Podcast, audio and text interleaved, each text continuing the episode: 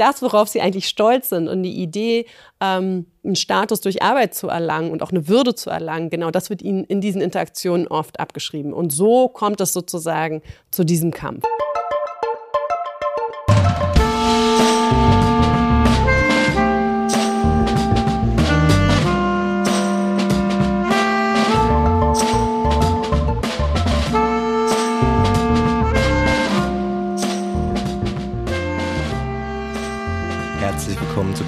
Talks. Hallo Jana. Hallo Matthias. Wir sprechen heute mit der Wirtschaftswissenschaftlerin Jana Kostas. Sie hat ein Buch geschrieben, das könnt ihr hier vielleicht sehen, wenn ihr uns auf YouTube schaut, im Minusbereich Reinigungskräfte und ihr Kampf um Würde. Und es ist ein sehr besonderes Buch, weil du wirklich mit Reinigungskräften ein halbes Jahr gearbeitet hast. Also du bist, hast nicht nur über sie geschrieben, sondern warst wirklich vor Ort und ähm, ja, involviert in die Konflikte, in, all, um den, in den Kampf um Würde. Über all das werden wir heute sprechen. Ähm, zuvor noch eine kleine Ankündigung. Wie ihr wisst, haben wir ja ein neues Heft draußen.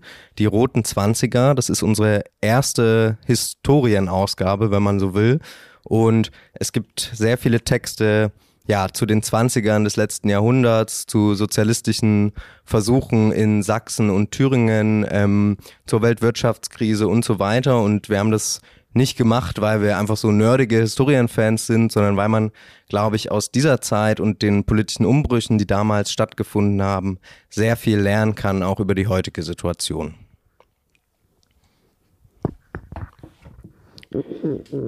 Ähm, liebe Jana, also das, ich habe es schon erwähnt, das Buch ist wirklich besonders. Also wir haben selten Leute da, die sozusagen wirklich in der, in, im, im Feld waren. Ähm, vielleicht mal zum Einstieg so eine ganz, ja, seichte Frage. Äh, wie bist du denn auf die Idee gekommen? Was hat dich so daran interessiert, an den Reinigungskräften? Also Reinigungskräfte stehen natürlich für Arbeiterinnen und Arbeiterinnen, die ähm, einer prekären Dienstleistungstätigkeit nachgehen.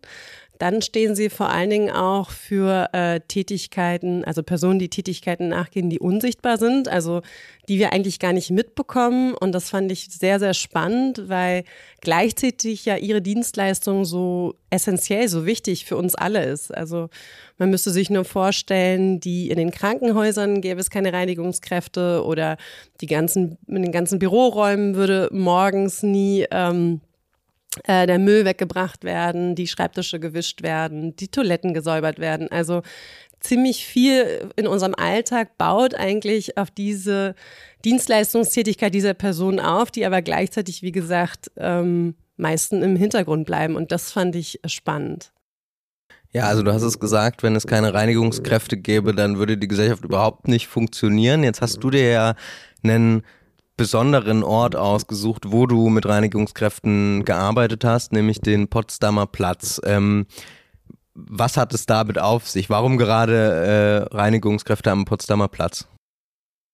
Also ich muss vielleicht ein kleiner Einschub. Ich habe es mir selber gar nicht ausgesucht. Also ich habe ähm, tatsächlich Kontakt zu diesem Unternehmen und es handelt sich ja um eines der größten ähm, deutschen Reinigungsunternehmen da habe ich den Kontakt aufgebaut und äh, die haben mir dann den Zugang gegeben zu diesem Reinigungsteam am Potsdamer Platz. Ähm, und das sind manchmal so Zufälle, wenn man forscht. Das hat man vorher sozusagen gar nicht gewusst. Und ich als Berlinerin wusste nichts vom Potsdamer Platz. Also vom Potsdamer Platz natürlich schon, aber was ich nicht wusste, dass es diese Unterwelt ähm, dort gibt. Und das ist das Spannende, denke ich, oder das war auch unter anderem das Spannende für mich, weil dort die Reinigungskräfte nicht nur ähm, zeitlich gesehen unsichtbar sind, also sie fangen sehr früh morgens an oder sie arbeiten sehr spät abends, wenn die meisten von uns gerade nicht mehr in den Büros sind oder nicht mehr ähm, in den ähm, Einkaufszentren sich aufhalten. Am Potsdamer Platz, und das ist das Besondere, sind sie auch noch räumlich unsichtbar gemacht. Und das ist die sogenannte Unterwelt, von der ich da spreche. Also wie der Titel des Buchs sagt, im Minusbereich sozusagen. Also man man, man fährt, wie kann man sich das vorstellen? Also man fährt da am Potsdamer Platz, also wie die meisten, ähm, vielleicht die Nicht-Berlinerinnen, ähm, der Potsdamer Platz ist sozusagen ein riesiges Areal mit großen Hochhäusern, Einkaufszentrum, einem Kino etc. Und es ist da können wir vielleicht auch nochmal gleich drüber reden, in eigentlich ein Berliner Prestigeprojekt, das nach der Wende dann so da hoch aus dem Boden gestampft wurde. Ja, aber wie kann man sich das vorstellen? Also wie sieht diese Unterwelt aus, von der du sprichst? Ähm, vielleicht noch ein kleiner Einschub. Also was ich interessant fand, sowohl der Begriff Minusbereich als auch Unterwelt kommt von den Reinigungskräften selber. Also das habe ich mir gar nicht ausdenken müssen. Und ähm, wie kann man sich das vorstellen? Also das ist an einigen Stellen, der Potsdamer Platz ist wirklich groß. Ich habe jetzt gerade nicht mehr im Kopf, äh, wie viel Hektar groß, aber es ist jetzt nicht ein kleiner Bereich in der, mitten in der Stadt, wie du gerade gesagt hast. Und den gibt es an einigen Stellen noch viermal darunter. Also die Fläche mit vier Etagen darunter. Ähm, und es ist wahnsinnig äh, verschachtelt. Also einige sprechen auch von einem Labyrinth. Ähm, es ist äh, die Decken sind niedrig, es ist grau, es ist in einigen Stellen sehr kalt, an einigen Stellen sehr warm. Man ist sehr weit weg von dem Leben und dem Trubel, der ja sonst am Potsdamer Platz durchaus auch tagsüber herrscht. Und ähm, das sind die Orte, in denen sich Reinigungskräfte wie auch übrigens andere Servicekräfte aufhalten unter anderem bei den Reinigungskräften war es der Fall, dass im Minus-2-Bereich war ihr Materialraum. Ähm, dort haben sie zum Beispiel ja, ihr, Reinigungsutensilien ähm, sich beschafft. Dort haben sie sich aber auch umgezogen und so weiter und so fort. Und sie nutzen aber und sie müssen auch diesen, diese Unterwelt nutzen, weil es die Regel gibt am Potsdamer Platz, dass sie ab 9 Uhr nicht mehr sichtbar mit ihrem Reinigungswagen sich ähm, von einem Ort zum anderen bewegen sollen. Und so wird ähm, diese Unterwelt, wo auch zum Beispiel auch der, die Müllentsorgung stattfindet, aber auch Waren angeliefert werden, wo die Schneiderinnen sitzen, die etwas nähen für die, für, für die ähm, Geschäfte oberhalb. Also so tummeln sich da gewissermaßen ziemlich viele Dienstleistungskräfte, die wir sonst so nicht sehen. Das ist wirklich ganz interessant, weil ich äh, bin selber Literaturwissenschaftler und ich dachte bei deinem Buch oft, ja, dieser Potsdamer Platz, also die Art, die Unterwelt, die Art, wie Reinigungskräfte unsichtbar gemacht werden, ist eigentlich die perfekte, ja, also selbst das perfekte Symbol sozusagen für die Art und Weise, wie Reinigungskräfte auch in der Gesellschaft unsichtbar sind.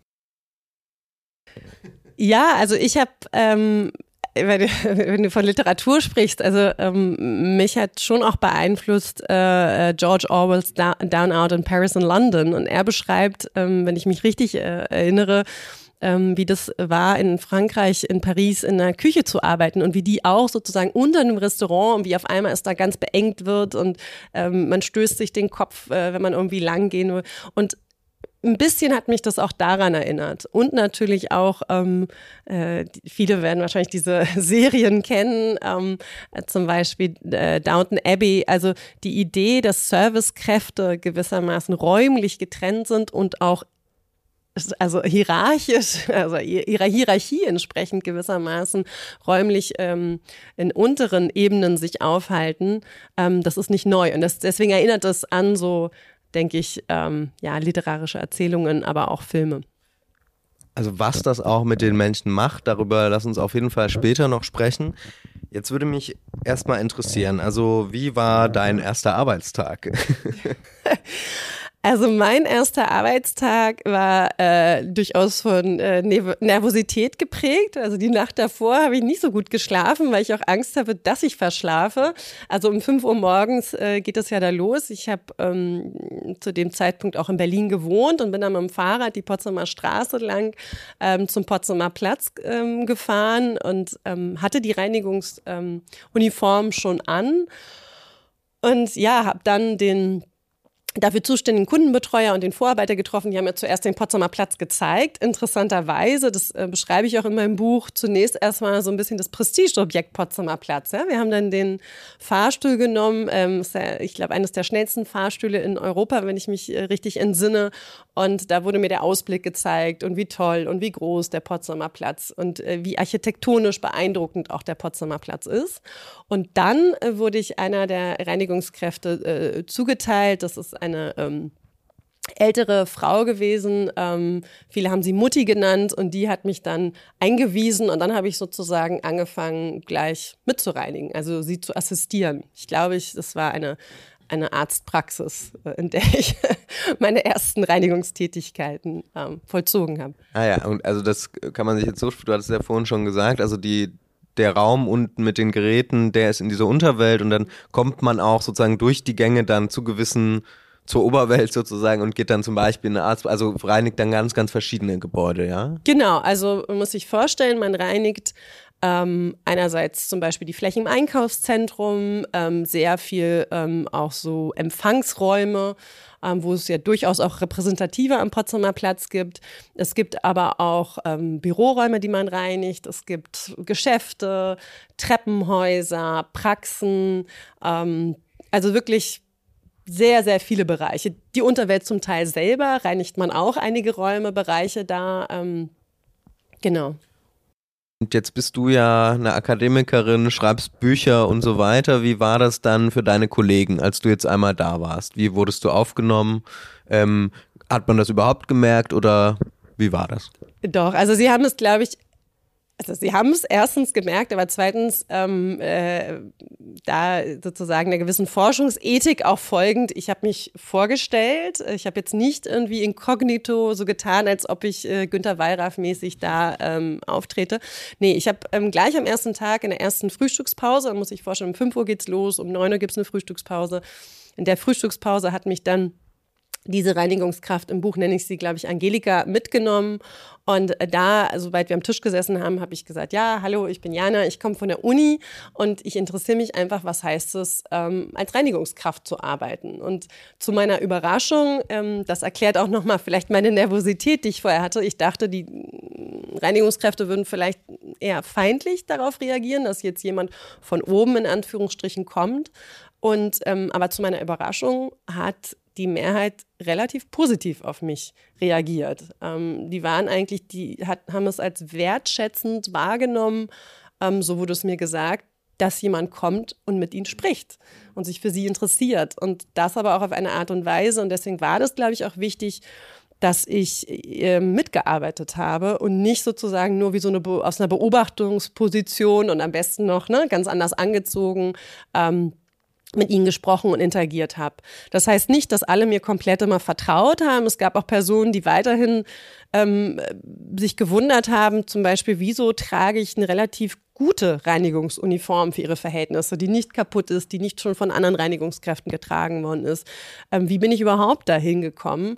Und ähm, es deswegen ist, war es auch so wichtig, dass ich jetzt nicht nur irgendwie eine Woche da war, sondern wirklich über einen längeren Zeitraum, um halt äh, den Reinigungskräften ja zu erklären und ihnen vielleicht auch immer wieder das Vertrauen zu geben, ähm, dass ich hier nicht als Spitzel fungiere für irgendein Management und, und tatsächlich eine unabhängige Forscherin bin. Vielleicht noch eine Sache dazu, äh, Forscherin, ähm, so haben die mich aber am Anfang übrigens auch nicht wahrgenommen. Also die dachten, ich komme von der Uni.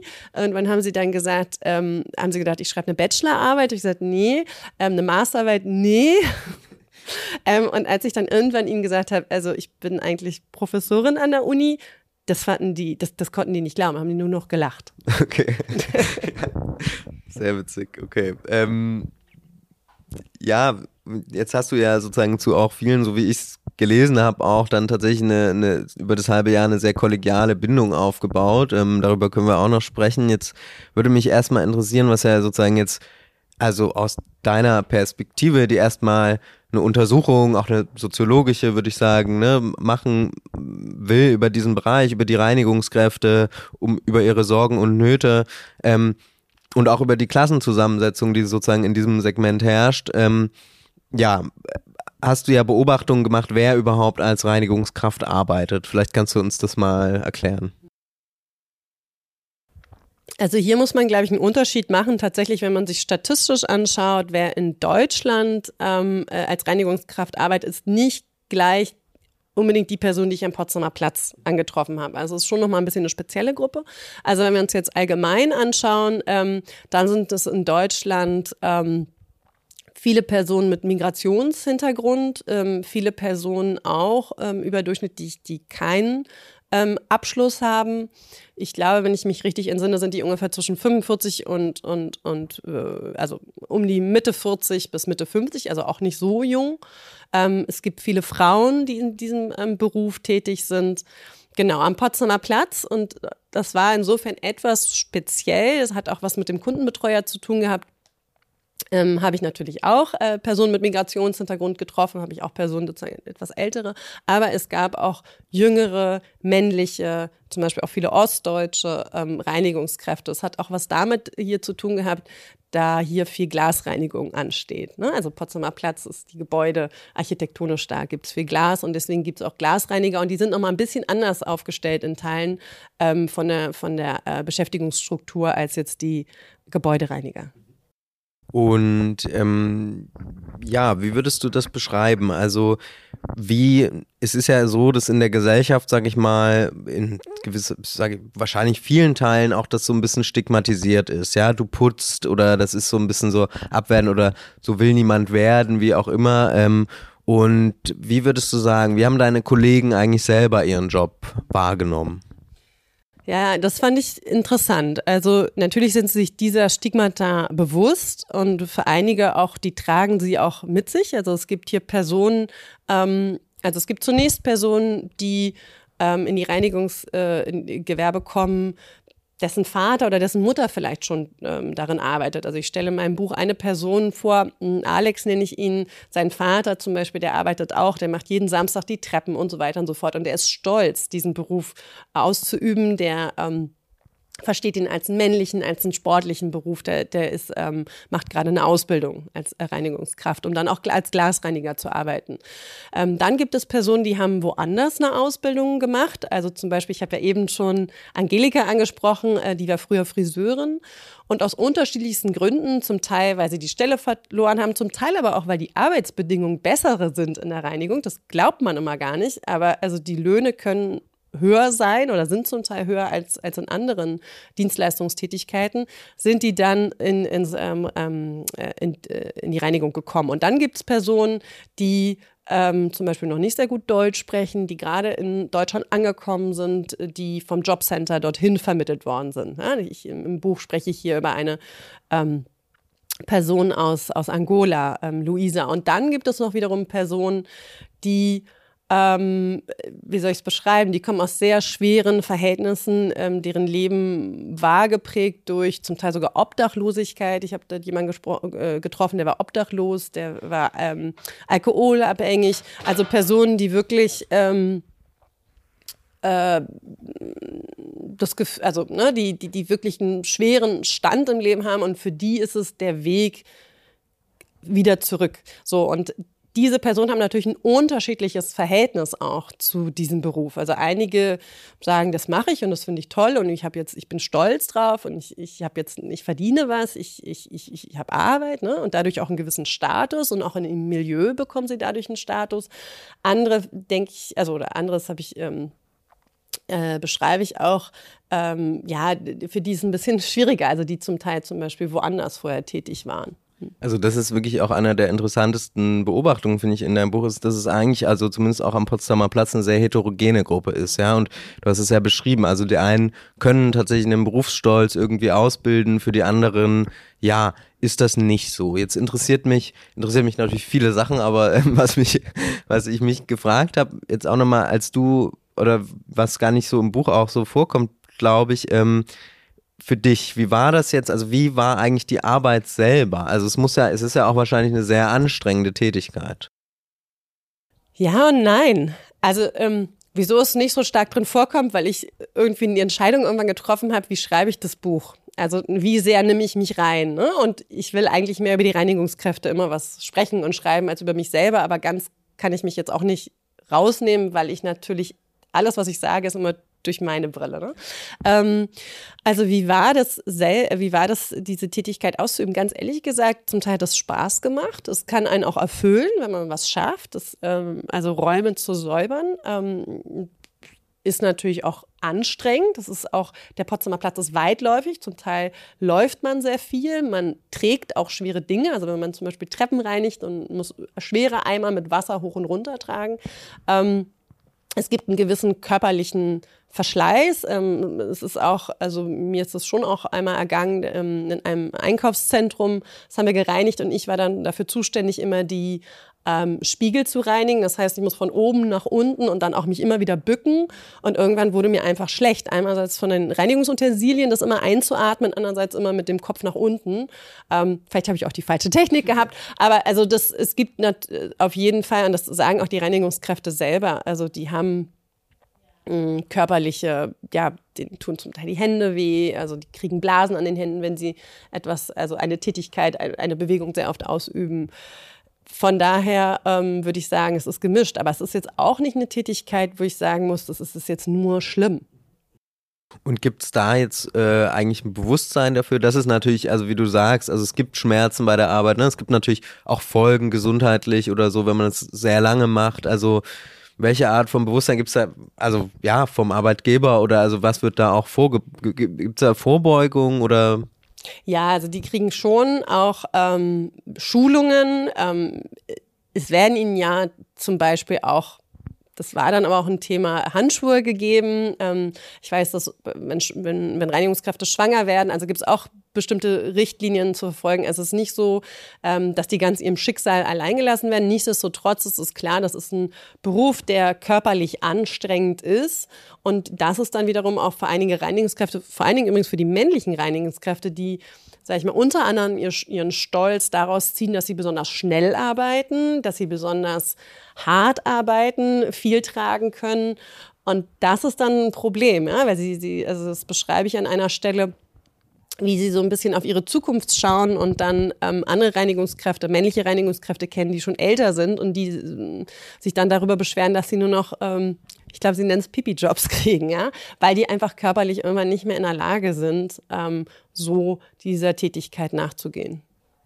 Jetzt fand ich eine weitere wirklich interessante ja, Beobachtung oder Analyse deines, deines Buchs, dass ich unter den Reinigungskräften, aber allgemein auch bei den Angestellten am Potsdamer Platz wie so eine eigene, ja, Wertewelt oder auch so eigene Codes ausbilden. Also du beschreibst zum Beispiel ja von einer Ökonomie des Flirts, nennst du es, glaube ich. Das fand ich wirklich sehr, sehr witzig. Vielleicht kannst du mal erläutern, was war da los? Ja, also vielleicht nochmal zur, zur Wertewelt. Das war mir wirklich wichtig zu sagen, ähm, weil ich glaube, zum Teil auch übrigens in der Wissenschaft, zum Teil die Annahme besteht, diese Menschen beschäftigen sich Tag und Nacht gewissermaßen damit, dass sie stigmatisiert werden, was ja bedeutet, sie haben kein Wertesystem außerhalb dessen, was vielleicht die sogenannte Oberwelt hat. Und dem möchte ich was entgegensetzen. Das ist einfach, einfach, also so habe ich das zumindest nicht wahrgenommen. Ähm, natürlich sind sie dadurch beeinflusst, aber gleichzeitig ähm, werden da Beziehungen gepflegt, werden, wie gesagt, äh, Werte, Status ähm, ähm, spielt da eine Rolle, die jenseits dessen sind, wie sie in der Oberwelt wahrgenommen werden. Und diese Ökonomie der Flirts, ähm, das fand ich tatsächlich auch interessant rauszufinden, wie einige Reinigungskräfte, männlich, besonders männliche, es gab aber auch weibliche, anfangen, Beziehungen zu pflegen zu anderen Servicekräften, sei es zum Beispiel eine Person, die äh, für McDonalds gearbeitet hat oder eine andere, die ähm, in einem, ähm, bei Starbucks, glaube ich, ähm, gearbeitet hat und gewissermaßen, äh, also das waren so ganz wichtige, wichtige Fixpunkte für diese Person dann in ihrem alltäglichen, ähm, in ihren alltäglichen Schichten da mal vorbeizugehen, ein bisschen zu flirten, ähm, einen Kaffee vielleicht umsonst zu bekommen, dafür aber dann bei Starbucks ganz besonderes sauer zu machen.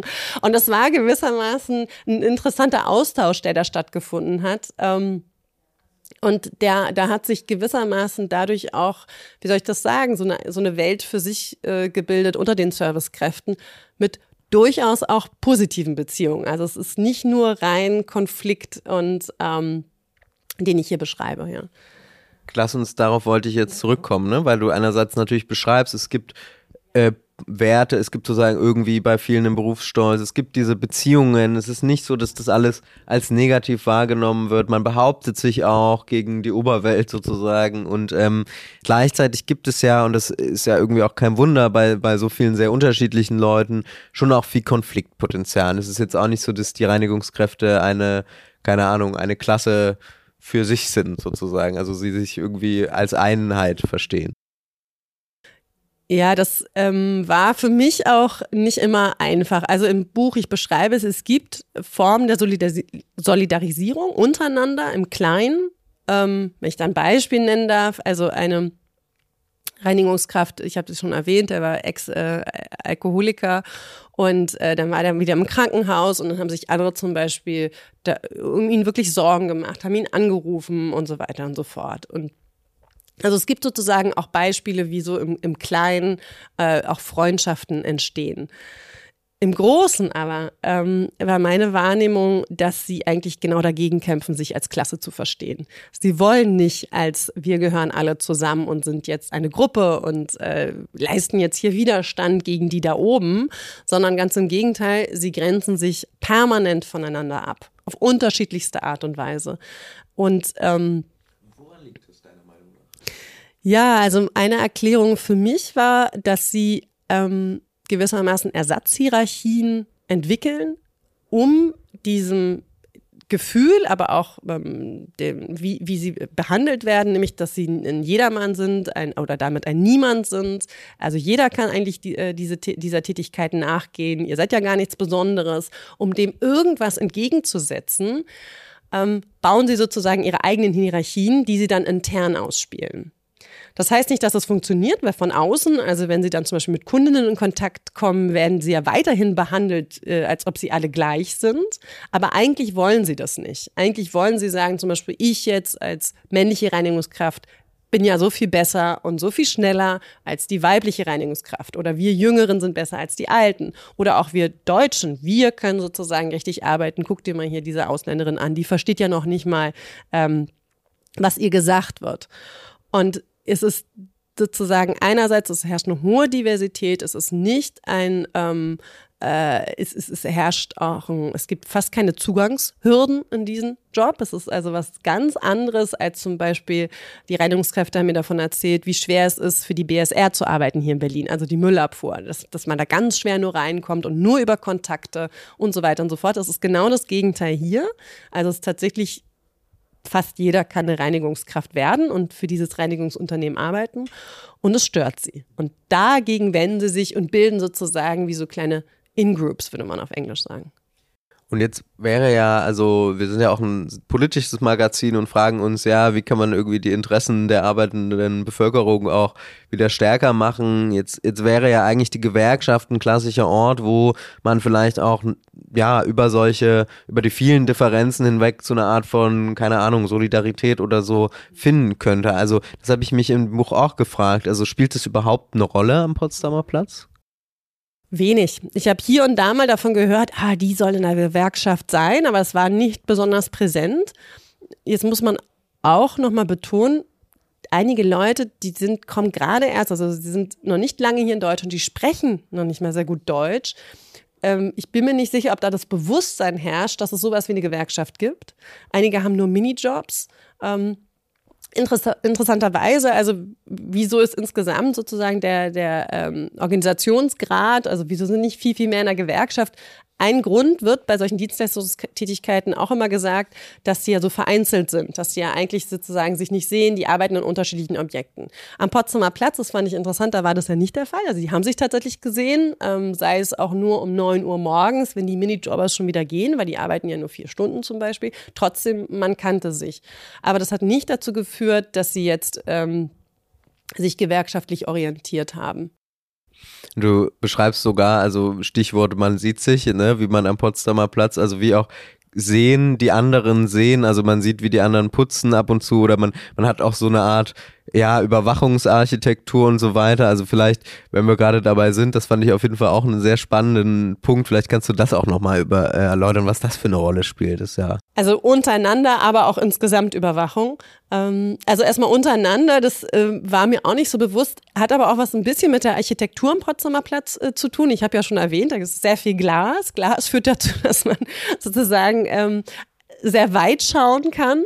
Und tatsächlich, mir ist es selbst auch passiert, dass ich manchmal dachte, ich musste ja Feldnotizen machen, also ne, in der Sprache der Ethnographie. Ich musste mir manchmal kurz aufschreiben, was ich gerade äh, gehört habe, was ich gesagt habe, was jemand ähm, mir gesagt hat und dachte manchmal, okay, ich gehe jetzt hier mal kurz nach links äh, in so eine Ecke und mich sieht da keiner. Und auf einmal ruft mich jemand, hi Jana, na, machst du schon wieder eine Pause? Also ähm, das ist, liegt einerseits daran, andererseits ähm, manchmal ist diese Form der überwachen oder zumindest dem anderen sagen, hier, so kannst du nicht rumlaufen oder zück mal jetzt nicht dein Handy, weil gleich ein Kunde kommt, kann auch aus Sorge, also es kann auch manchmal positiv gemeint sein, aber insgesamt wird Überwachung dort eher negativ wahrgenommen, vor allen Dingen, wenn sie stattfindet von ähm, dem Management, also Kundenbetreuer, Vorarbeiter und vor allen Dingen von Kundinnen. Also das Gefühl zu haben, man hat die immer im Nacken, die können potenziell kommen ähm, und sich über einen beschweren, ähm, einem anlasten, dass man irgendwie nicht richtig arbeiten würde. Das war den Reinigungskräften durchaus bewusst und sie übernehmen äh, oder sie ähm, verstehen Überwachung als eigentlich im Endeffekt ein Angriff auf ihre Würde. Mm, mm. Und dagegen, gegen diesen Angriff auf die Würde, entwickeln sie natürlich auch so Strategien, ne, die du beschreibst. Also was, was, was ja, was, was, an was ist da zu denken?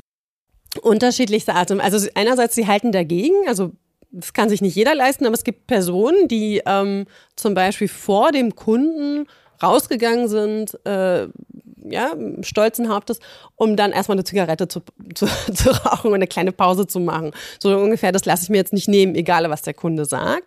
Die sind aber in der Minderheit. Die, die meisten fühlen sich den Kundinnen gegenüber und auch den Vorarbeiterinnen äh, das waren nur Männer, also Vorarbeitern und dem äh, Kundenbetreuer gegenüber, sage ich mal, ähm, ein bisschen ausgeliefert vielleicht sogar und sind sehr vorsichtig damit. Ähm, und die ähm, machen dann andere Taktiken. Also zum Beispiel, sie schalten ihre Handys aus. Am Potsdamer Platz hat man auch nicht überall Handyempfang, vor allen Dingen nicht in dieser Unterwelt. Und indem ich mein Handy ausschalte oder nicht erreichbar bin, ähm, kann der Vorarbeiter mich auch nicht erreichen und mir sagen, du musst jetzt die und die Schicht machen, die ich nämlich auf gar keinen Fall machen will zum Beispiel. Oder sie weichen generell auf Orte aus, wo sie nicht gesehen werden können. Aber es sind so sozusagen, das sind so Mikrotaktiken, können wir das sagen, des, des Alltags, die ähm, meiner Meinung nach aber nicht, und das fand ich spannend daran, äh, nicht ähm, also als Ergebnis dessen ähm, gemacht werden, weil sie nicht arbeiten wollen, sondern weil sie de, dieser Überwachung was entgegensetzen wollen, diesem Gefühl überwacht zu werden. Und das Gefühl überwacht zu werden führt ja, wie gesagt, dazu, dass sie das Gefühl haben, ja, mir wird irgendwie gar nicht geglaubt, dass ich diesen Job gerne mache. Also es ist ein Gefühl des permanenten Misstrauens. Ihr wollt ja gar nicht arbeiten. Und dagegen wollen sie sich wenden. Und deswegen ähm, ja, machen sie diese verschiedenen das kennt sicherlich jeder. Also niemand will, dass einem permanent über die Schulter geguckt wird oder man möchte ja einfach auch, ja, das Vertrauen bekommen, dass man irgendwie seinen Job macht. Ähm, jetzt ist das ja, was du beschreibst, ein Stück weit auch schon dieser Kampf um Würde, der da in deinem Titel steht. Ne? Also vielleicht können wir darauf nochmal näher eingehen. Wir haben keinen hohen Organisationsgrad, ja, also es bleibt sozusagen wenig politischer Handlungsfähigkeit, die die Reinigungskräfte ausbilden, aber sie kämpfen permanent einen Kampf um Würde. Was bedeutet das? Sie kämpfen den äh, genau deswegen relativ für sich und alleine. Das ist ein, eher ein individueller Kampf.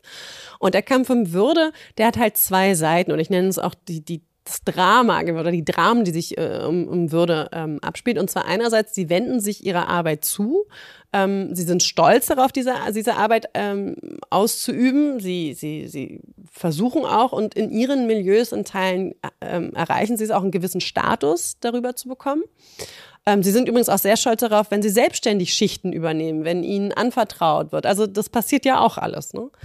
Gleichzeitig aber, und das schaue ich mir deswegen an, in vielen Interaktion, also in Begegnungen untereinander, als aber auch insbesondere mit der sogenannten Oberwelt, also die Leute, für die sie eigentlich die Dienstleistung verrichten, für die Kundinnen, aber auch mit den Vorarbeitern und dem Management, ähm, wird ihnen genau diese Würde abgesprochen. Also es wird ihnen signalisiert, ähm, du bist eigentlich niemand, ähm, du willst ja gar nicht wirklich arbeiten. Also das, worauf sie eigentlich stolz sind und die Idee, ähm, einen Status durch Arbeit zu erlangen und auch eine Würde zu erlangen, genau das wird ihnen in diesen Interaktionen oft abgeschrieben. Und so kommt es sozusagen zu diesem Kampf. Der ist aber nicht so, dass ich jetzt sagen würde, mein Gott, diese Leute sind immer nur am Ende und es ist alles nur schlimm. Es ist, es ist aber ein permanentes Wechselspiel, so muss man sich das vorstellen. Und ich meine, diese, diese Würde, die man sich permanent erkämpfen muss, wird die auch in Frage gestellt? Du beschreibst einmal, natürlich sind viele Reinigungskräfte auch in den Wohnungen von sehr reichen Leuten. Also sie sehen permanent den Wohlstand anderer sozusagen. Also was macht das? Unterschiedliche Sachen. Also sie einerseits ähm, erhoffen sie sich manchmal, dass es ein bisschen auf sie abfärbt. Sie sind auch stolz darauf. Sie berichten, oh, ich war bei dem Bundestrainer und ähm, oder andere zeigen sogar Fotos oder sind ganz stolz drauf, wenn sie bei Kundinnen waren, die ganz teure Autos fahren. Ja?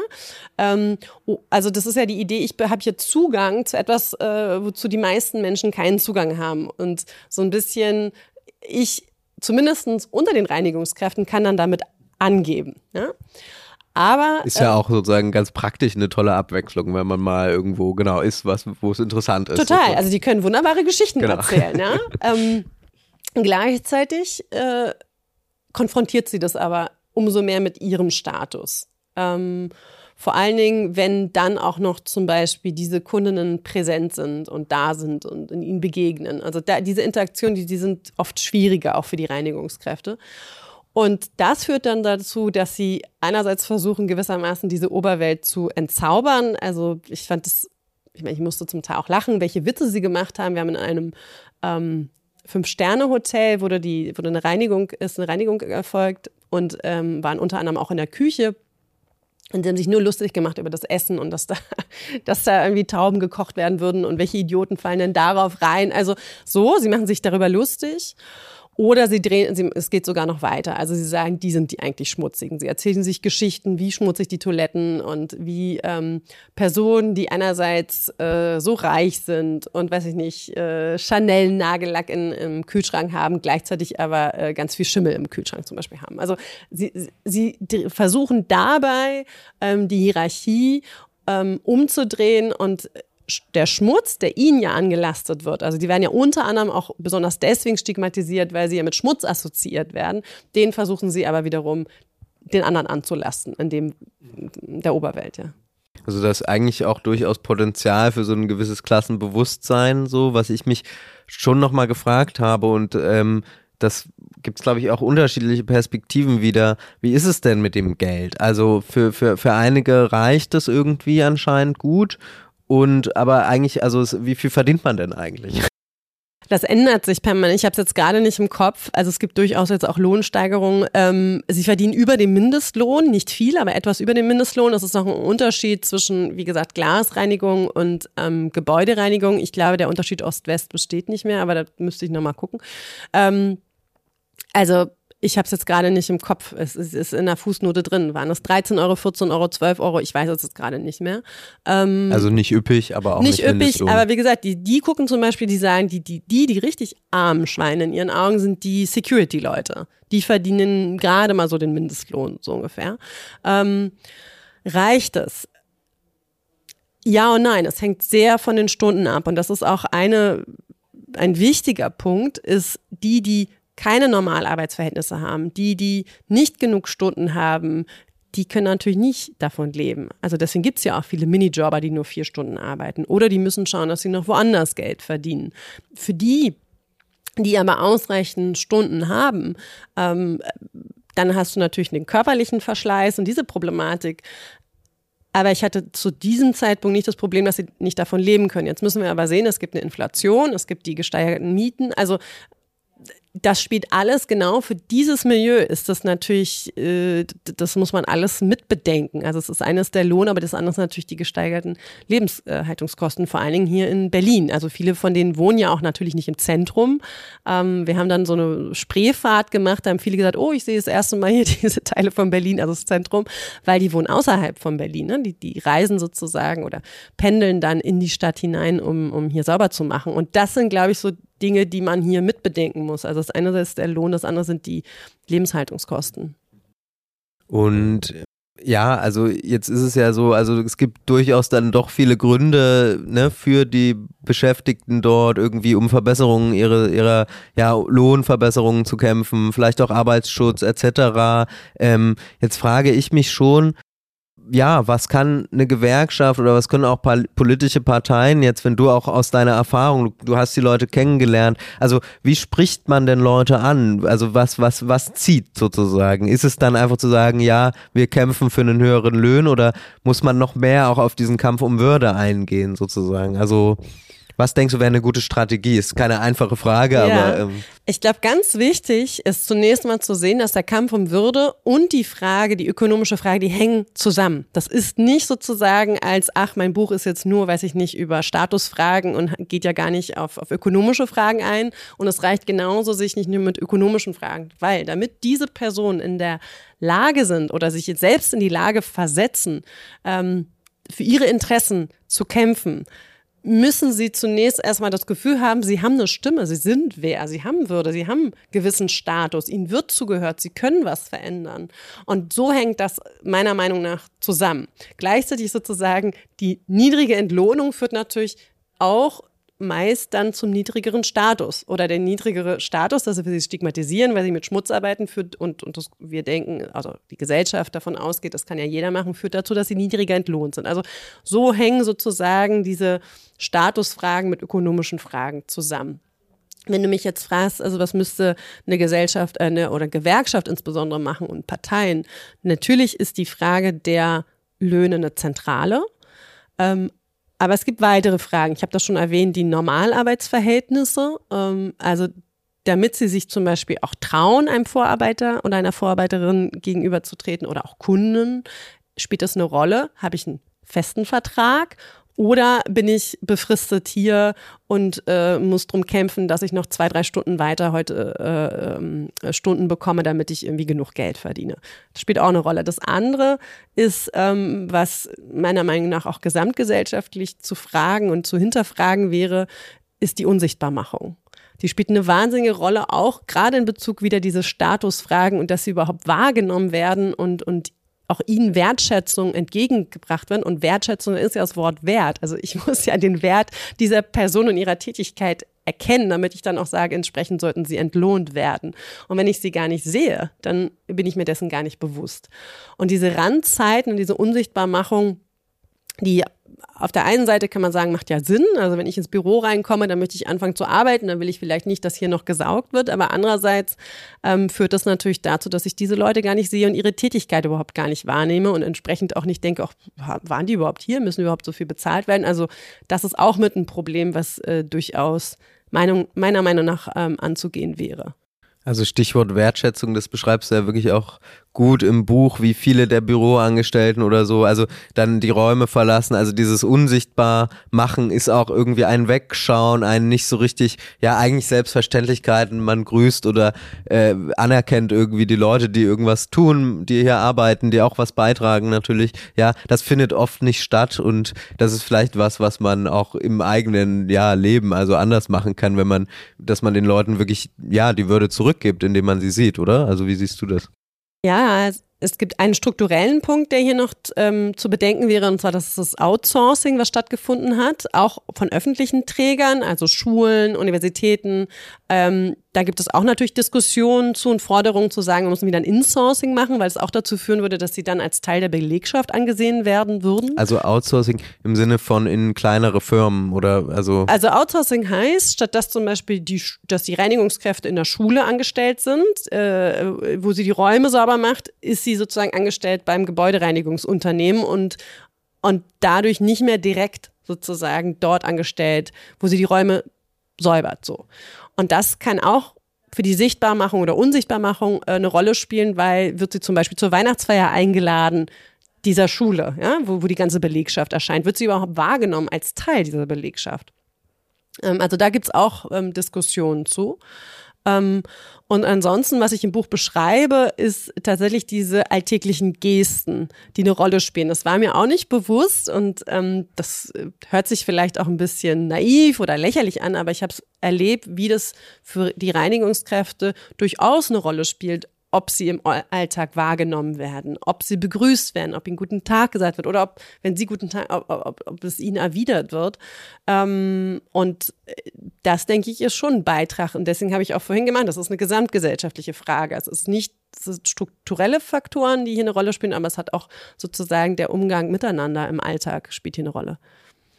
Liebe Jana, danke dir für diesen tollen Einblick. Ähm, schön, dass du da warst und ja, wenn euch das Gespräch gefallen hat, dann liked, kommentiert, teilt, kauft euch das neue Heft äh, über jacobin.de slash talks. Das hilft unserem Format total weiter, aber natürlich auch dem ganzen Projekt. Vielen Dank. Vielen Dank, dass ich hier sein durfte.